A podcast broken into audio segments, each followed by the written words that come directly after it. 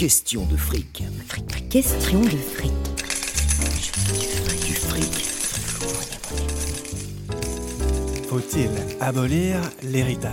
Comment gagner de l'argent sans rien faire? Tu trouves pas que la bouffe c'est meilleur quand c'est gratuit Il paraît que ça marche pas la thérapie quand tu payes pas. Tu crois que l'argent fait le bonheur? Non mais il y contribue. Quelle est la différence entre un rouble et un dollar? Un dollar Mais d'où vient l'argent?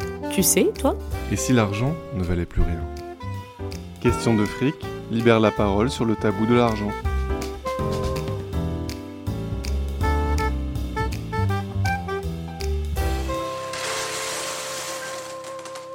Bonjour Albert Mkeber. Bonjour. Donc tu es euh, chercheur en neurosciences cognitives et psychologue euh, clinicien. Et tu es aussi auteur du livre Votre cerveau vous joue des tours, que j'ai d'ailleurs lu et que j'ai trouvé vraiment très bien, sur les biais cognitifs notamment. En fait, si je t'ai contacté, c'est parce qu'on a une amie en commun qui m'a parlé de toi et euh, elle m'a raconté une petite anecdote. Elle m'a dit que tu avais un patient, puisque tu as des, patients le, le vendredi, en psychologie qui t'avait payé en Twix. Est-ce que tu peux me parler de cette histoire-là? Oui, en fait, euh, au cabinet, les gens payent ce qu'ils veulent. J'ai pas de tarif fixe, ce qui paraît surprenant, mais pour moi, ça fait tellement longtemps que je fonctionne. En fait, j'ai toujours fonctionné comme ça, donc des fois, j'ai pas conscience de combien c'est absurde, sauf quand je propose. Genre, quand les personnes me demandent combien est-ce qu'on vous doit, et je leur dis ce que vous voulez. C'est vrai que ça fait tout le temps un, un moment un peu absurde, genre comment et effectivement, il y a des personnes qui ne payent pas s'ils ne peuvent pas payer, il y a des personnes qui payent assez cher s'ils peuvent payer, c'est eux qui estiment ça. Et des fois, il y a des personnes qui me disent on se sent mal, on ne sait pas quoi faire, euh, on veut vous payer, mais effectivement, ça nous arrange parce qu'on n'a pas vraiment les moyens. Et des fois, certains patients me payent en Twix ou en Kinder. J'ai des patients, des fois, qui sont chefs, par exemple, qui cuisinent des trucs, qui me ramènent. Euh. parce que les, les, personnes qui viennent me voir voient souvent que je suis soit en train de boire du thé, soit en train de grignoter des trucs. Du coup, ils ont déduit que j'aime bien ça. Donc effectivement, ça m'est déjà arrivé qu'on me ramène un sac des, des, Twix mini ou des Kinder Surprise ou des Chocobons. Ça aussi, c'est assez commun. Donc tu pratiques le, prix libre, quoi. Ça t'est venu comment, en fait, euh, quand tu as monté ton activité? Tu t'es posé la question? Enfin, Comment c'est venu? En fait, donc j'ai rendu au Liban. Et quand j'étais au Liban, j'étais secouriste à la Croix-Rouge. Et euh, au Liban, la Croix-Rouge, c'est un peu l'équivalent des pompiers ici. C'est l'ambulance, quoi. Et euh, on est tous bénévoles. On fait ça le soir. On fait des permanences de 18h à 6h du matin le lendemain. Avant, j'étais scout, donc il y a toujours eu une sorte de partie de bénévolat un peu dans ma vie. Et quand je me suis mis en libéral, un truc qu'on entend très souvent, c'est que c'est très cher une thérapie. Je ne sais pas si c'est très cher, mais en tout cas, c'est un prix qu'il faut payer régulièrement, je dirais une fois par semaine, des trucs comme ça. Et en face, euh, je militais pour le remboursement par la Sécu des séances de psychothérapie, parce que c'est pas remboursé par la Sécu. Il y a certaines mutuelles qui remboursent genre 5 séances, 10 séances, mais c'est pas remboursé, alors que beaucoup d'autres choses le sont. Et je me suis dit, vu que je fais des consultes un jour par semaine, parce que je fais d'autres activités à côté, et que c'est pas seulement de ça que je vis, où j'ai l'opportunité de pouvoir gagner ma vie sur mes autres activités, je me suis dit, bah, vu que c'est pas remboursé, pourquoi est-ce qu'on fait, je fais pas genre une sorte de grille adaptative moi-même? Et la, la, blague un peu que je fais, je dis aux personnes qui viennent me voir, genre, si vous avez mal et que vous n'avez pas vraiment de sous, et que je vous demande de me payer cher, il y a moins de chances que vous allez mieux, et après vous allez penser que moi je suis pas bon. Du coup, au moins, j'essaye de vous aider dans la dimension financière, en plus de la dimension psychologique. Comme ça, si je sais pas, je suis nul, vous savez pas dépenser tous vos sous en plus que je sois nul. Donc, c'est une sorte de boutade. Mais à la base, c'est juste parce que je considère que c'est absurde que une personne qui peut pas payer n'ait pas accès aux soins psychologiques. Si tu n'as pas de sous, tu peux pas faire de thérapie. Sauf si tu vas dans des CMP, et là, c'est des attentes infiniment plus longues. Donc, j'ai décidé une sorte de faire mon système à moi.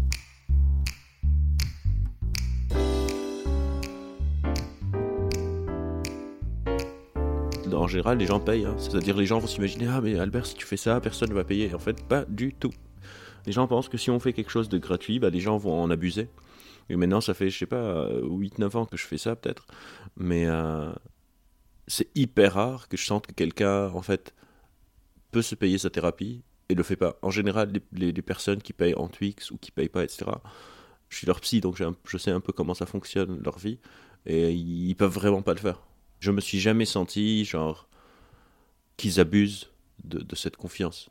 Euh, même des fois, il y a des personnes, je sais, qui sont en train de payer un peu plus que ce qu'ils pourraient se permettre. Ce que tu viens de dire, ça me fait penser à un sujet. Euh, je t'avais entendu parler de, de revenu universel euh, dans une interview. Et, là, quand tu me dis, voilà, si en fait je fais un prix libre, les gens vont pas payer, ça me fait penser au truc de dire, si les gens ont de l'argent sans contrepartie, plus personne va rien foutre. Qu'est-ce que tu en penses de ça? Je pense que hum, c'est une pensée très cynique de l'homme, et limite, c'est pas grave, genre on a le droit d'être cynique, mais surtout, c'est pas du tout étayé par les preuves.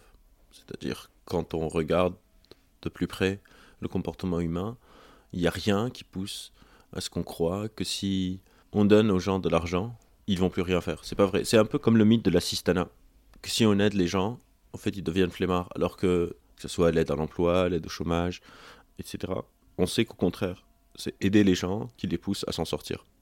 Alors que beaucoup de fois, la narrative dominante, c'est ah mais euh, l'assistanat c'est ça qui tue la France, euh, ça pousse les gens au chôme dû à euh, ne rien faire. Bah oui, si l'État te paye euh, 800 euros par mois, pourquoi est-ce que tu vas aller trouver du travail? En fait, pas du tout. On sait très bien que euh, il y a une étude qui est sortie là, il y a même pas deux semaines, qui est assez claire sur, au contraire, la- une des manières les plus efficaces pour aider quelqu'un dans la difficulté de s'en sortir, c'est de lui donner un coup de main. Et le revenu universel de base, pour moi, c'est presque même une évidence. Notre système de fonctionnement de la société n'est pas je sais pas comment on dit en français, scalable. On peut pas l'agrandir de masse de manière infinie parce qu'il est conditionné par les limites de production, d'offres et de demande, etc. etc.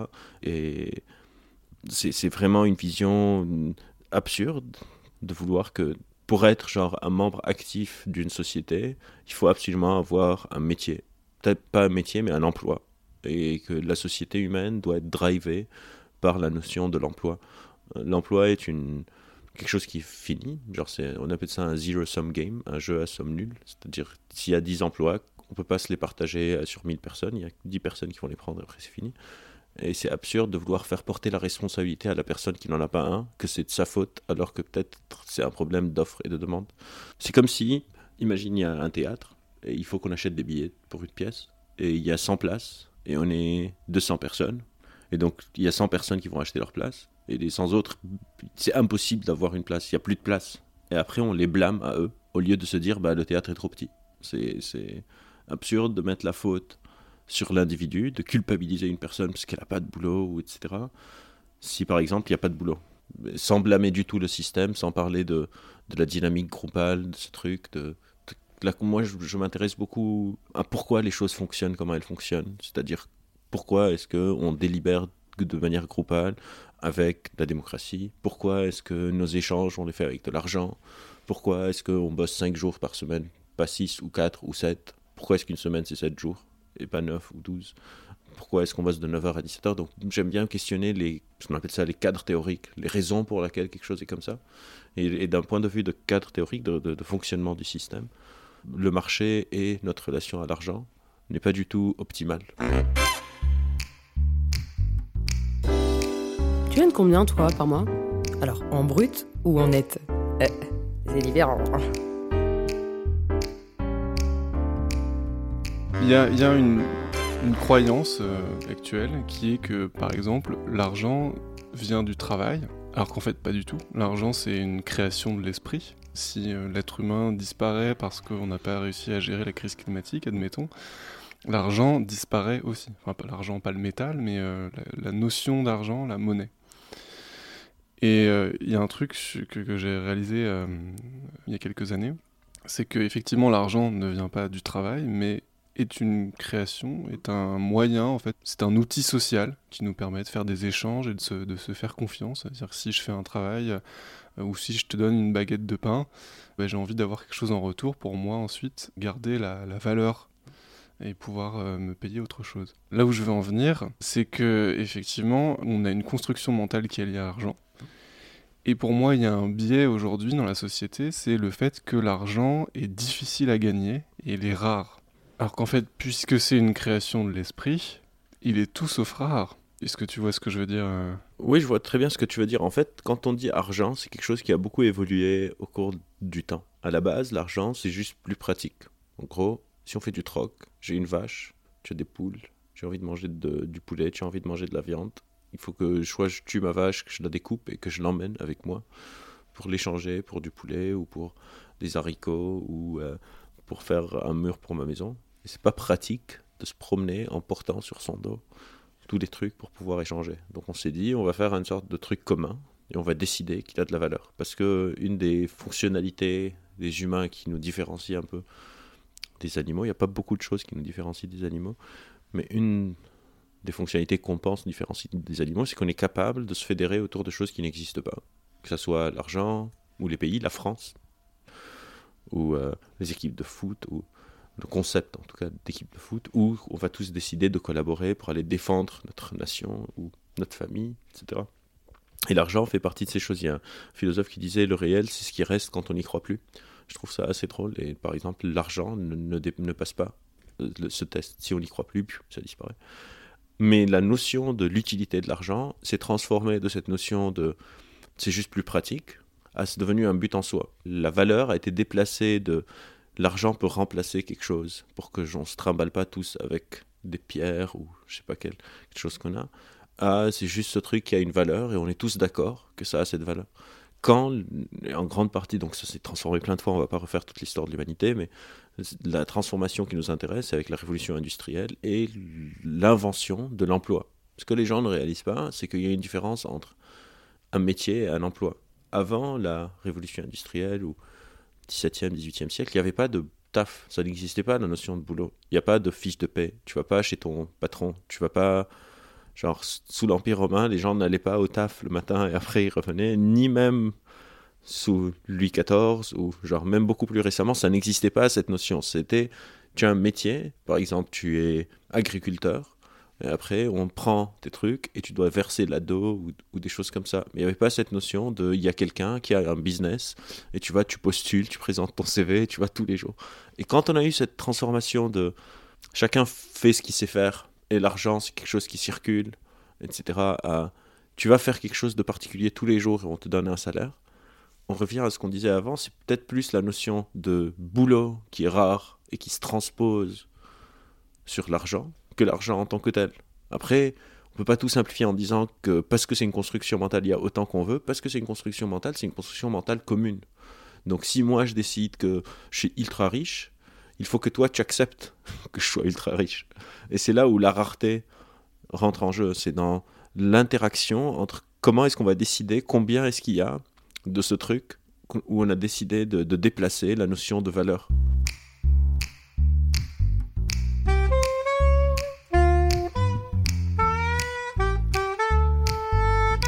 Je voudrais qu'on parle maintenant un peu d'économie comportementale.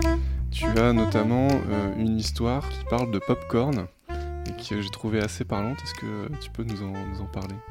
Oui, alors déjà l'économie comportementale, donc c'est l'étude des comportements humains dans des situations de prise de décision économique. Donc quand l'argent est un peu en jeu.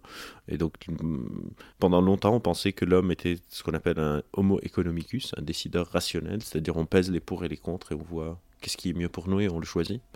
Et après, un, chercheur qui s'appelle Herbert Simon, dans les années 50, 60, je sais plus, il a dit non, en fait, on n'est pas vraiment décideur rationnel, on a ce qu'on appelle une rationalité limitée, bounded rationality, et qu'on décide un peu mm, à la louche, on n'est pas très très bon. Et puis, dans les années 70, Amos Tversky et Daniel Kahneman, donc ceux qui ont un peu créé le domaine de l'économie comportementale, ils ont dit non, on est, on est même des décideurs irrationnels. On ne décide pas du tout de manière rationnelle et on évalue ça un peu à la louche. Ils ont appelé ça des heuristiques. Et du coup, le popcorn, ça montre un peu comment on décide, un peu comme ça, de, de, manière. Donc, dans le cas du popcorn, c'est, on appelle ça un biais de cadrage. Comment est-ce qu'on cadre une information, influence comment on prend une décision? Et donc, l'expérience, c'est on va prendre deux popcorn de tailles différentes. Et le popcorn qui est le plus petit, on va le vendre par exemple à 3 euros. Et le popcorn qui est le plus grand, on va le vendre à 7 euros on va mettre ça dans un cinéma et on va voir que la majorité des gens achètent le popcorn à 3 euros et quand on leur demande pourquoi vous n'êtes pas en train d'acheter le popcorn à 7 euros, ils disent que euh, du popcorn à 7 euros c'est très cher et que c'est un peu de l'arnaque. Donc ça c'est la première semaine, donc la majorité des gens achètent le popcorn à 3 euros. La semaine d'après, on touche pas à la taille du popcorn à 3 euros, on touche pas à la taille du popcorn à 7 euros. Par contre, on va introduire une sorte de popcorn moyen à 6,50. Donc on va changer comment l'information est cadrée le popcorn à 3 euros devient le petit, le moyen et le grand. Et ce qu'on remarque, c'est que la majorité des gens vont commencer à acheter le popcorn à 7 euros. Le petit popcorn maintenant est perçu comme le petit popcorn, qu'il est trop petit et que genre c'est un peu pour les nuls, les, les nazes. Le popcorn moyen est à 6,50. Autant payer 50 centimes en plus, avoir le grand. Donc on voit un déplacement à 7 euros, là il n'y a plus 7 euros, c'est de l'arnaque. Comment on a cadré l'information, influence, comment on va prendre notre décision. c'est quelque chose d'assez commun, qui est assez utilisé, et des fois on, doit même faire des lois pour protéger le consommateur de ce genre de biais. Par exemple maintenant, il y a quelques années, tout le monde peut voir au supermarché que sous les prix, il y a maintenant le prix au kilo. Et ça, ça n'existait pas avant, et ça c'est aussi pour aider le consommateur à, à avoir plus de chances de, ne pas tomber dans ces pièges qui sont dus à, cette rationalité limitée, ou en tout cas notre irrationalité euh, prédictible, parce qu'il y avait des marques par exemple qui faisaient format familial, et le format familial était plus cher au kilo que le format pas familial. Sauf que nous, on n'est pas des, on calcule pas tout en permanence. Je fais pas des règles de 3 en dans le supermarché. Je vois le truc format familial, je me dis cool et je l'achète. Et donc pour protéger un peu le consommateur, Maintenant, l'opération est déjà calculée et tu peux regarder, voir, ah bah ça c'est 13 euros par kilo et ça c'est 12, donc je vais acheter ça, indépendamment de la taille finale. On a aussi par exemple les billets d'ancrage. Comment est-ce qu'on ancre une information, donc le prix initial pour quelque chose? Par exemple, il y a plein de, de, de magasins, je sais pas s'ils font encore ça, qui mettent genre un, un prix, 20% de solde et un prix inférieur, alors que le prix soldé c'est le prix du truc, c'est juste pour d'une illusion. Donc imagine, je veux te vendre ce micro et je te mets 100 euros, 20% de réduction et maintenant à 80 euros, alors que le truc de base il coûte 80 euros. J'ai juste inventé une sorte de. C'est plus cher et c'est descendu pour donner une sorte d'illusion de bonne affaire. Et c'est vraiment des trucs de, genre le, marketing, ils, ont, ils avaient découvert ça intuitivement il y a très très longtemps. On ferait quoi si on n'avait plus besoin de gagner notre vie? Quand tu as euh, trois gammes de prix, donc tu as le bas de gamme, moyen gamme et haut de gamme, tu vas avoir tendance à te mettre au milieu. Parce que tu te dis haut de gamme c'est un peu trop cher. Et en fait, si tu introduis un produit luxe, là tu vas avoir beaucoup de gens qui vont prendre le luxe parce que c'est luxe. Pas forcément parce que c'est largement meilleure qualité. C'est pas parce que c'est dix fois plus cher que c'est dix fois meilleure qualité. Bah, le rose gold de Apple. C'est l'exemple parfait. Genre, il y avait toujours eu trois couleurs et puis ils ont introduit le rose gold. En gros, c'est juste une couleur en plus. Hein. Mais ils ont appelé ça rose gold. Et bim, ça a donné cette image de luxe. Et puis, il y a d'autres leviers psychologiques dans le luxe. Par exemple, les biais de la dissonance cognitive. Genre, c'est une théorie, c'est pas un biais, mais que si je paye quelque chose très très cher, ça va déplacer la responsabilité de l'efficacité des trucs sur le consommateur. Si j'ai payé, je sais pas, un sac 5000 balles, c'est sûr qu'il est génial. Parce que s'il n'est pas génial, je suis un pigeon, quoi. Je suis plus gros imbécile. Donc, ça va déplacer la responsabilité de l'efficacité sac du sac sur moi et je vais me dire bah oui c'est génial c'est fait à la main c'est des artisans machin machin machin machin alors qu'au final c'est un sac une grande partie du marché de luxe est basée sur ce, principe de je vais faire payer très très cher pour que la personne, elle, elle fasse le travail de se convaincre que ce truc est vraiment génial. Dans ton livre, justement, il y a une citation là qui me vient à l'esprit qui dit qu'il est plus facile de berner quelqu'un que d'accepter qu'on s'est fait berner. Et ça revient à ça. Oui, c'est. En fait, accepter qu'on s'est fait berner, ça implique une sorte de d'erreur, de je me suis fait avoir, etc., etc., etc. C'est infiniment plus facile soit de berner quelqu'un, soit même de le pousser à prendre la décision et de se convaincre qu'il a fait une très très bonne décision. C'est un peu comme le principe de si tu veux que quelqu'un fasse quelque chose, donne-lui l'impression qu'il a pris la décision lui-même. Est-ce que j'attribue mon action à moi-même ou à quelqu'un d'autre? Et quand on sent que l'autre nous a coercé un peu à faire quelque chose, on n'aime pas trop ça. On n'aime pas se sentir obligé. Sur ce que tu viens de dire par rapport au fait qu'on n'aime pas être contraint de faire des choses, il y a cette notion de liberté. Et donc aujourd'hui, euh, je trouve ça très étonnant la façon dont on, pense la liberté. Parce que on va dire, par exemple, euh, la liberté de choisir son emploi. Alors qu'en fait, euh, on n'est pas du tout libre, puisqu'on est contraint par un système qui nous propose des emplois. au contraire, on prive. Et je vois, je vois beaucoup ça, en fait, et ça me perturbe pas mal, le fait qu'on exprime souvent des libertés, la liberté, par exemple, d'avoir de la propriété, alors qu'en fait, quand tu détiens une propriété et que tu as un locataire, bah, tu prives au locataire euh, sa liberté de pouvoir vivre dedans sans frais supplémentaires à quelqu'un qui juste à son nom sur un titre de propriété. En fait, le problème dans ce raisonnement, je pense dans les deux cas, c'est on appelle ça l'erreur de la pensée binaire, c'est de croire que la liberté, c'est un peu comme un interrupteur de lumière on ou off, alors que la liberté, c'est plus un peu comme le volume d'une autoradio. On appelle ça une variable dimensionnelle et non catégorielle. La variable catégorielle, c'est genre, tu es soit dehors, soit dedans. La variable dimensionnelle, c'est un peu comme les couleurs de l'arc-en-ciel. Il n'y a pas de rouge, de vert, de bleu. C'est tu traverses le spectre de lumière petit à petit. Et la liberté est un peu comme ça, c'est-à-dire on peut être libre à 10%, à 20%. On a des marges de manœuvre. Mais c'est vrai que le récit, encore une fois, qu'on se raconte aujourd'hui, c'est que l'onus, le poids de la liberté, est entièrement chez l'individu. Et c'est pas vrai, effectivement. On a, des, on a des, des degrés de liberté selon ce qu'on fait. Par exemple, sur le choix de l'emploi, euh, on a une, un degré de liberté très réduit qu'on décide souvent, genre après le bac. Et euh, c'est vrai que si, je sais pas, j'ai grandi au Liban, on n'a pas un, un, programme spatial au Liban. Du coup, la liberté d'un Libanais de décider de devenir astronaute, est infiniment, quasiment nul, parce qu'il n'y a pas ça. Donc, tu ne peux pas devenir un astronaute s'il n'y a pas ni un programme de, spatial, ni une fac qui propose euh, de devenir astronaute. Et du coup, tu as la liberté de choisir, je sais pas, entre médecin ou architecte, mais même là, ta liberté est conditionnée aussi par euh, où tu as grandi, le métier de ton père et le métier de ta mère et de ton oncle favori ou de ta tante ou d'un mec que tu regardes à la télé, etc. etc. Donc, c'est plus des marges de manœuvre de liberté, mais effectivement, il y a une sorte de, récit qui peut des fois être pervers, de d'invisibiliser la liberté possible du système et de mettre toute la responsabilité sur l'individu. Que genre, si tu fais pas quelque chose, c'est de ta responsabilité. Alors que c'est pas vrai. Donc, j'en parle un peu dans le livre, ça s'appelle le locus de contrôle. On a une sorte de continuum, donc à nouveau, de ce qu'on appelle le locus de contrôle interne à un locus de contrôle externe. Le locus de contrôle interne, c'est toutes les choses que je peux contrôler, donc qui sont dans ma marge de manœuvre, dans cette liberté conditionnée.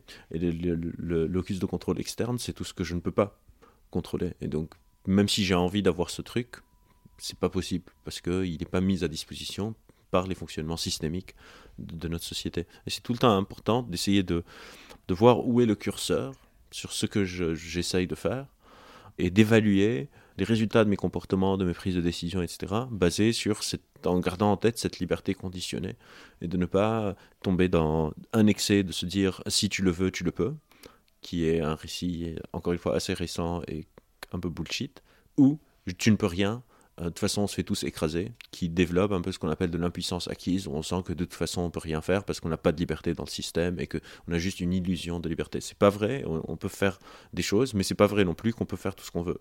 Genre, je peux le vouloir et ne jamais y arriver. Mais aussi, si je ne fais rien, je vais jamais y arriver non plus.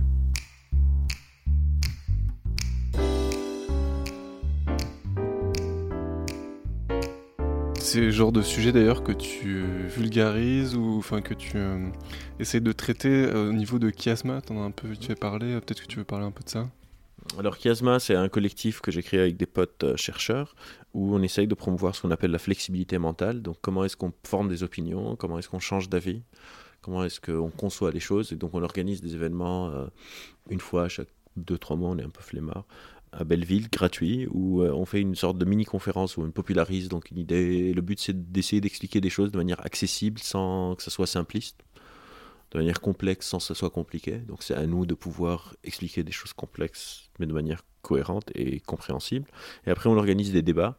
Le but des débats de, de, de Chiasma, c'est pas d'avoir raison, mais c'est de comprendre pourquoi est-ce qu'on aurait une certaine opinion. Donc euh, on pourrait faire, bah, l'argent est une invention inutile. Le but, c'est pas de dire oui, c'est inutile ou non, c'est pas inutile, mais de comprendre si quelqu'un croit que c'est inutile, quels sont ses arguments sains et quels sont ses arguments un peu fallacieux, donc qui sont basés sur des erreurs de raisonnement, sur des, des, outils rhétoriques. Et si on pense que non, euh, l'argent, au contraire, c'est quelque chose qui est très important pour le fonctionnement de la société, quels sont les arguments qui détaillent ça? Et le but, c'est encore une fois d'expliciter quels sont les enjeux dans les différents problèmes. Donc, quand on a fait, il est éthique euh, et acceptable de manipuler quelqu'un pour son propre bien. Dans quel cas est-ce que oui et l'argument est sain Dans quel cas est-ce que oui, l'argument n'est pas sain, etc. Et les personnes qui débattent, c'est des personnes du public. Euh, vous pouvez aller voir sur notre page Facebook euh, nos prochains événements. Encore une fois, tout ce que Chiasma fait, c'est gratuit, donc c'est pas un pitch. Eh ben, merci beaucoup d'avoir pris le temps de discuter avec moi et bravo encore pour tout ton travail. Merci à toi et bon courage pour les prochains épisodes. Merci d'avoir écouté cet épisode. N'hésitez pas à le partager et à vous abonner sur Instagram à Question de Fric. Un podcast de Brice Durand produit par Agence Zéro. À la réalisation Julie Bérécy avec les voix de Cédric Dumont, Hélène Martinelli et Cécile Terrangle. Musique par Pierre D'Angelo. Visuel par Vigny Adam. À la communication, Anne-Claire Leca.